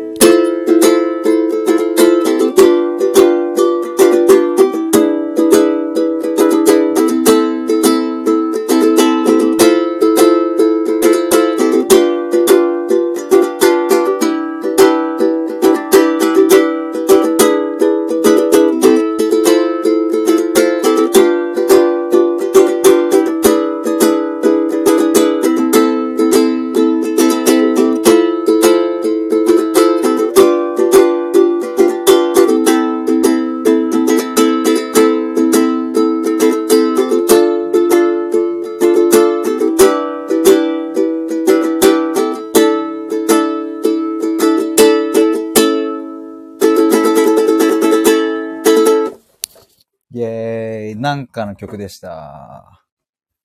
なんかの曲です。めちゃくちゃ有名ななんかの曲です。最近これを弾きながら家の中で歌ってます。えー、っと、もちゃさん作曲しましょうって。ななめさんやっぱり音楽いいね。作曲したい。いいっすよね。もちゃさん、ななめさんもなんか弾かれるんですか？ななめさん、楽器はサックスが吹けて、今は電子音で曲を作成してます。おー、ともちゃさん、ここにサックスをっていう。へえ、いいっすね。やっぱいいな、なんか、音楽いいっすよね、ほんと。いや、今日は、すごい深まったし、登りましたね。ネイキさん、今途中までしか聞いてないから的外れなこと言ってたらごめんなんだけど、自分の感覚イコール自分だけの宝物イコール、えー、宝石って例えて、それを思考によってブラッシュアップして磨いていくって着地素敵かもって思いました。思考は冒険と宝探し。スクショ案件ですね、これは。はい。すげえっすね。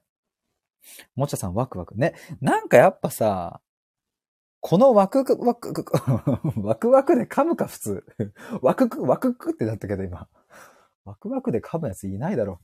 このワクワク感がさ、やっぱあるとさ、いいね、なんか。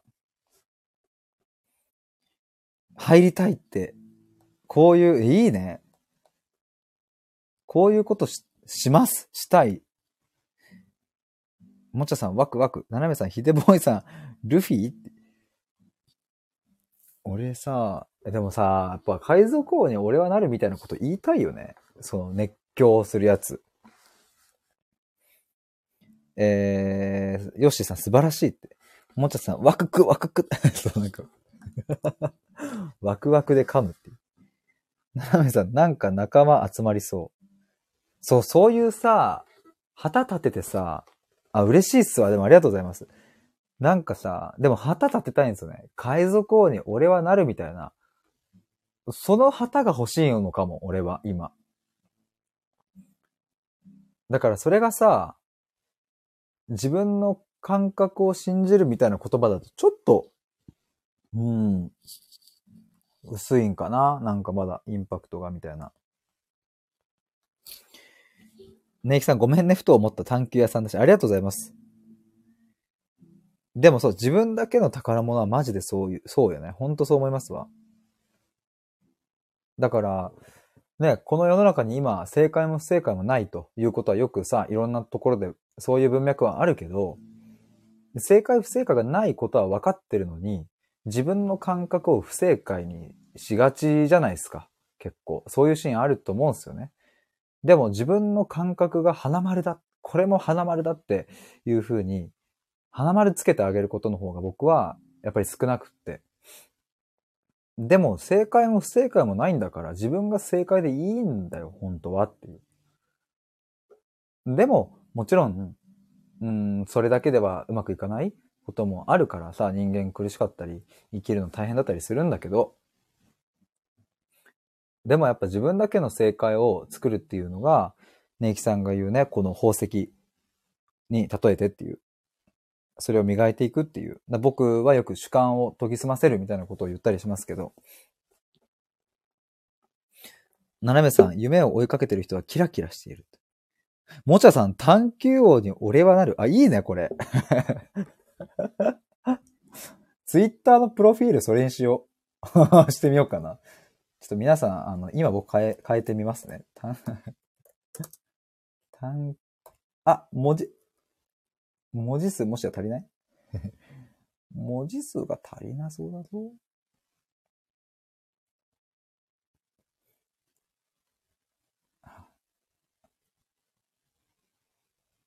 あ、これ消そう。探求王に、俺は、なる。変えました。ツイッター。ツイッターのプロフィールが一文目探求王に俺はなるです。ちょっと期間限定でこれにしようかな。ヨッシーさん、心と言葉の宝石箱やーって。いいね。心と言葉の宝石箱っていいっすね、なんか。ああ、それもメモしとこう。心と言葉。ほう、宝石箱。もっちゃさん、ひでまろやー。ねいきさん、オンラインサロンの方たちは仲間、えー、仲間と深め合う。お互いで深めながら宝探ししよう、みたいな。あー、ねいきさん、自分で言って自分で深まりました。ありがとうございました。うん。もちゃさん、これいいですよね。自分で言って自分で深まる。そうそうそう。自分で言ってると自分で深まっていくの超ありますよね。今まさにそうだし、僕。でもそう、オンラインサロンの方たちやっぱ仲間、仲間だな。なんか、そうそう。あのーオンラインサロンに入ってくれた人たちは、実際に、こう、対話をする人も、今は、ちょっと対話できない。えっ、と、聞いていたいっていう人も、どんな人もやっぱ仲間で、それはやっぱり、探求するっていうことだったり、考えるっていうことだったり、まあ自分の感覚を磨いていきたいって、そうやって願う人たちが集まって、みんなで一緒に行こうと。俺は探求王になるから。でも、もしかしたら〇〇さんは別に探求王になりたいわけじゃない。だけど、自分の感覚を信じて、そして、えっ、と、じゃあ世界一のお嫁さんになるでもいいかもしれないし、なんかビジネスをやるでもいいかもしれないし、で、まさにでも本当、そうだよね。海賊船みたいな、あのルフィの船だって、ルフィは別に海賊王になりたいけど、他の人たちは別に海賊王になりたいわけじゃないですもんね。でも海賊王になりたいって言ってる船長のもとで、それぞれの夢を追いかけてて、でも僕、こんなことはなんかちょっとエモくなってきたわ。僕これ、一社目のね、入った会社の最終面接で、執行役員の人にこの話したわ。で、入ってみたら、まあそれは会社だからさ、なかなか制限もあってそうはうまくいかなかったけど、だから本当、本当に僕がやりたいことがついにできる時が来たのかもしれない。大学4年生のね、面接の時にこの話してたからさ。で、当時の僕は入った会社は、その、ルフィの船みたいに見える。だからそこを選んだんですけど。ネイキさん、他人の主観を聞くことで、それいいなって吸収して自分の引き出しが増えていくこともありますもんね。そうそうそうそうそうそう。そうなんですよ。だから主観と主観を合わせて研磨していく感じ、磨いていく感じなんですよね。やっぱ主観は主観でしか磨けない感じがあるね。あの、うん。これちょっと待って、メモしとこう。なんか大事な気がする。主観は主観でしか磨けない。うん。ほんとそれなんですよね。斜めさん、探求を世界一の夢。変人音楽家とか？みたいな。RPG みたいって。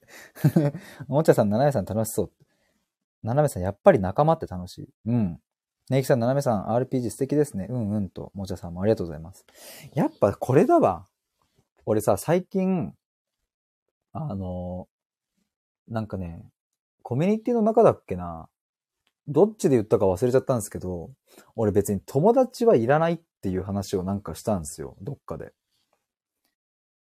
なんかね、む昔、大学生の頃は友達いらないなんて思わなかったし、で、もちろんね、今も友達と会いますし、まあ、めったに会わないですけどね。でも、うん、ついこの前会ったのと、今月末にね、飲みに行く。たまたま今月2回そういう予定がありますけれど、まあ、一月に1回あればいい方くらいですけど、まあまあ、友達会うんですけど、もはや友達はいらねえなっていう感じがあって、で、なんでかっていうと、なんか僕にとっての、あの、友達の、まあ、定義みたいなもんが、まあ、なんだろう、皆さんと多分友達っていう言葉に、これこそね、探求したいよ、本当に。友達っていう言葉のね、定義。まあ、これ説明するとちょっと長くなり、ちょっと熱くなりそうだな。ちょっと短く話しますが、まあまあ結論、友達じゃなくて仲間が欲しいって僕は今すごく思うんですよね。で、仲間って同じ方向を目指していくっていう意味での仲間でもあるし、でね、そういう仲間たちとだと、なんかね、遊べるんですよ。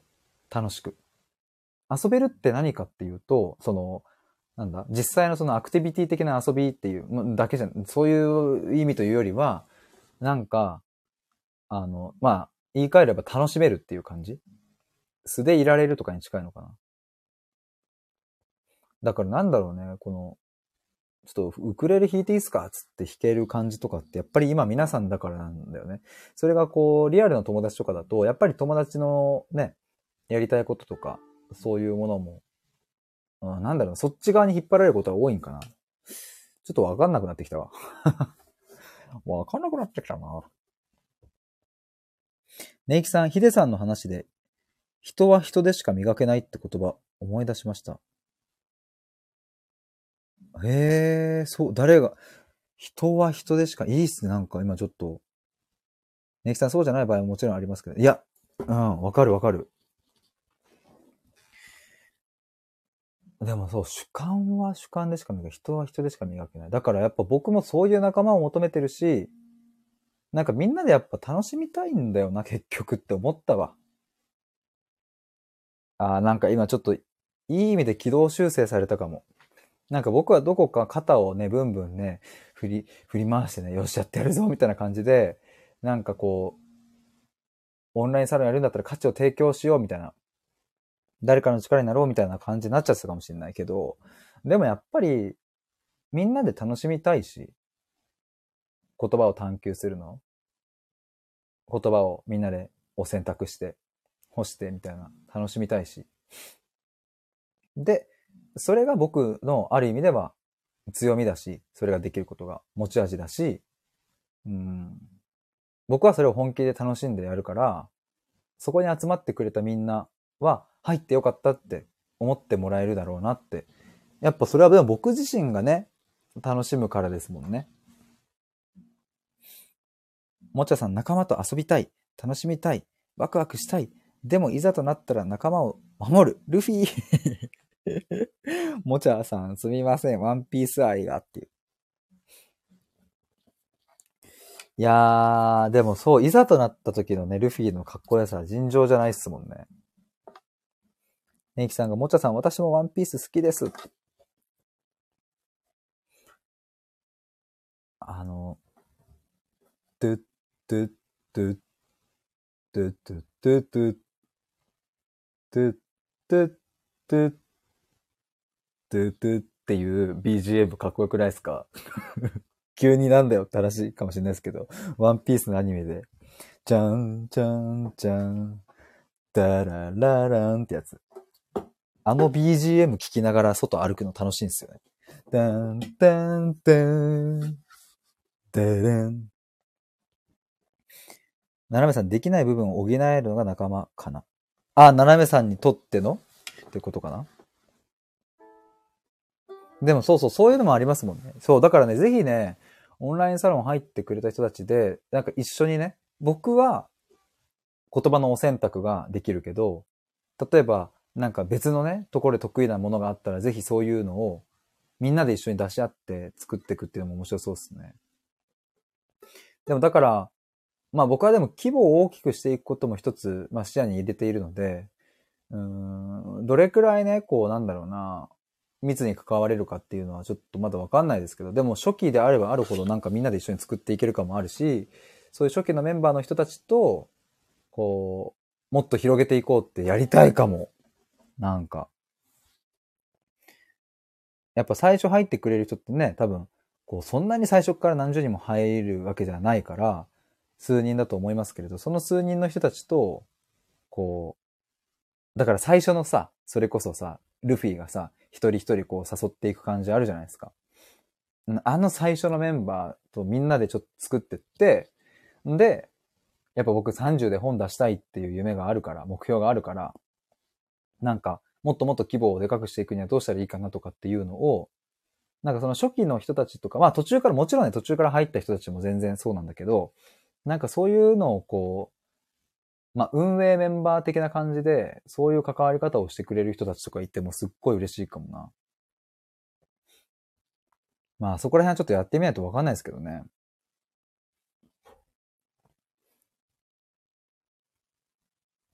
ななめさん、私は起業したかったから仲間にはすぐ、すごく惹かれてしまうという、ね。いやー、だからさ、僕もようやくこういうなんかでも、人にね、なんかこれだけ熱く語れる思いが出てきて、でも、本当にそれは良かったなと思いますけど。だからね、みんなで作りたいなそういうの。いやー、でもよかった。危ない危ない危ない危ない危ない。よかった。今日なんかすっごいまた進んだ。ヨッシーさん仲間っていいですねって。そうなのよ。もちろんね、友達親友もね、まあ僕も大切にするけどね、今いる友達とか親友とか。でもなんか仲間ってね、僕にとっては友達でもあり仲間でもあるみたいな感じなんですよね。なんか両方の要素を叶え、兼ね備えているというか。ななめさん、ヒデボーイさんの本読みたいって、ヒデボン、え、ぜひ いや、ほんとね、僕ね、なんだろう。いや、母ちゃんがさ、ちょっとこの話だけ最後しても、ね、遅いので終わりにしたいと思います。皆さんありがとうございました。あの、母ちゃんがね、最後、亡くなる時にさ、あの、まあ、病院入院してたんですけど、あの、もう僕ね、3兄弟の真ん中なんですよ。上、兄貴32で、下が21で、僕27なんですけど、去年ね、12月6日に亡くなったんですけど、その前、2日前、3日前ぐらいかな、なんか一人ずつね、病室に入って、入って話すっていう時間を作ったんですよ。兄貴が入って、みたいな、弟が入って、一人ずつね、親父が入ってみたいな。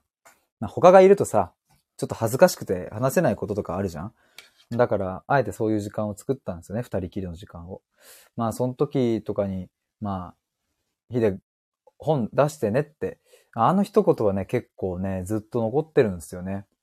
他にもいろいろ話したんですけど、なんか、やっぱあれはね、なんかずっと離れないな、頭からというか、心に入った感じがする。本出してねって言われて、うん、頑張るよって言った、あの、なんだ、もう、言葉で言ったらさ、別に小学生、小学生でも使えるような言葉のレベルというかさ、本当に非常にシンプルな、たった一言、二言の掛け合いなんだけど、本出してね、頑張るっていう、なんか、そこに乗ったんだよな。なんか、僕の何かがね、ぐっと入った感じがして。だから、30の時に出したい。し、あの、僕、母親の妹がね、まあ、おばさん僕にとっては、すっごくよくしてくれて、今でも仲良しなんですけど、そんなおばさんが、還暦になるタイミングなんですよね。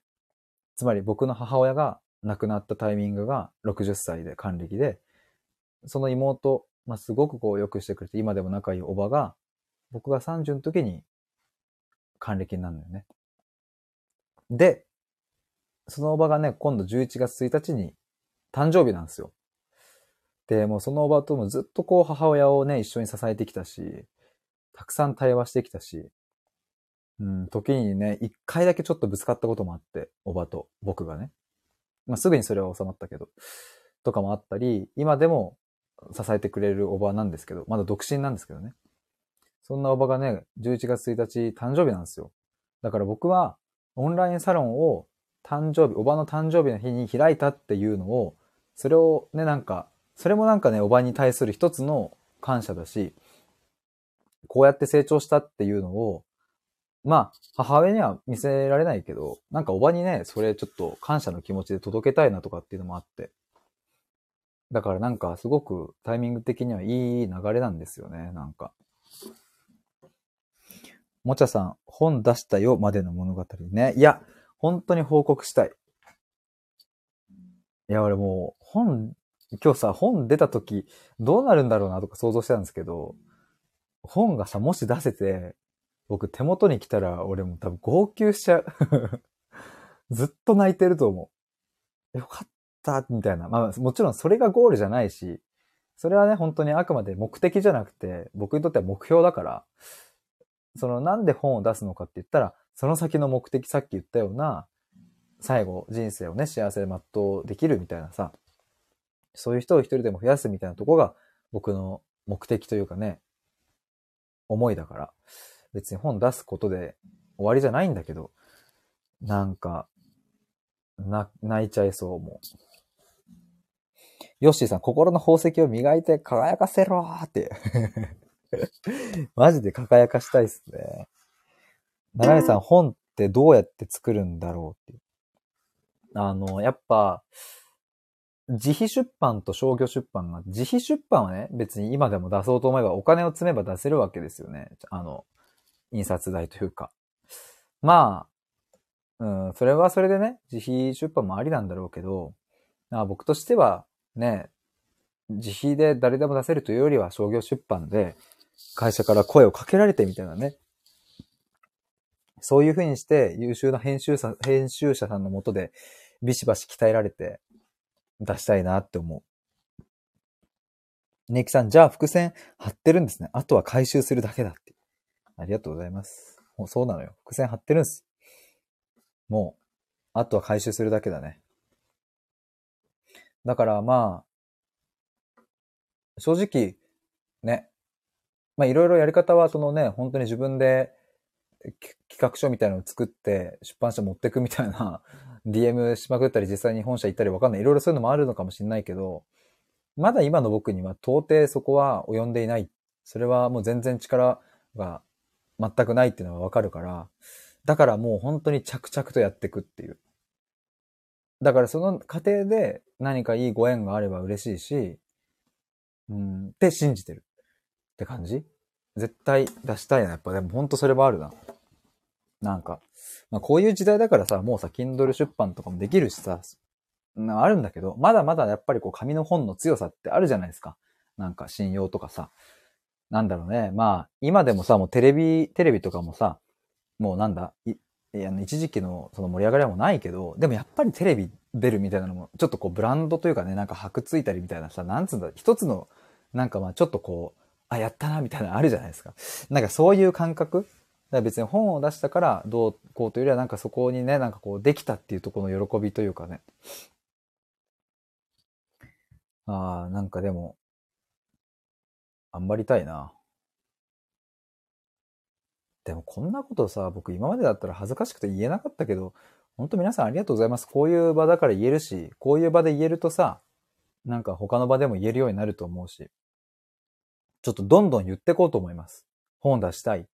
30で本出すって、方々でちょっと言っていきたいと思います。そしたらなんかどこかで、まあ言わないとね、こういうご縁とかも入ってこないし、繋がっていかないと思うのでね。フォンフォンフォンフォンとね、エキさんありがとうございます。もっちゃさん、フォンフォンフォン。ごめんなさい。皆さん、あの、このマークはね、フォンフォンフォンって僕言っちゃうんですよ。ななめさん、感覚を研ぎ澄ますと表現力が上がるのかなって。あ、それは超あると思いますね。うん。ね、そうですよね。感覚研ぎ澄ませていくと表現力上がると思いますね。いやー、めっちゃ喋りましたね。喋りましたねとか言って皆さん聞いていただいてありがとうございます。じゃあ終わりの音楽。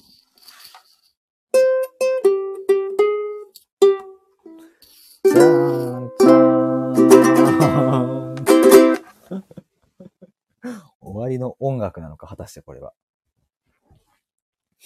ヨッシーさん、拍手ってありがとうございました。ななみさん、フォンフォンフォンフォン。皆さんがフォンフォン味を占めて覚えてくると、僕がフォンフォン叫びまくるライブになっちゃうんだよね。ネイキさん楽しかったです。お邪魔しました、フォンフォン。フォンフォン。いやー、すごい、結局2時間だな。明日も、えっ、ー、と、発掘ライブやりたいと思います。皆さん、連日来ていただいて、ありが、あ、あ、来ていただいてありがとうございます。明日は多分ね、4時ぐらいになるかな。ちょっとわかんないですが、またツイッターで告知しようと思います。ぜひ皆さん、ツイッター探求やヒデのアカウントと、サブアカのヒデボーイのアカウント、フォローの方よろしくお願いします。もちゃさん、仲間の合図。サロンの最初の挨拶、フォンフォンフォンフォンフォン、探求やヒデです。フォンつってね。みんな行きよ、せーの、フォン怪しい。ななめさん2時間すごい。もじゃさんありがとうございました。ななめさんありがとうございます。ということで、以上で終わりにしたいと思います。ぜひミキサー買ってください。確かに。あれね。ありがとうございます。じゃあ、皆さん、またねバイバーイ。お疲れ様でした。おやすみなさい。いい夢見ろよ。バイバーイ。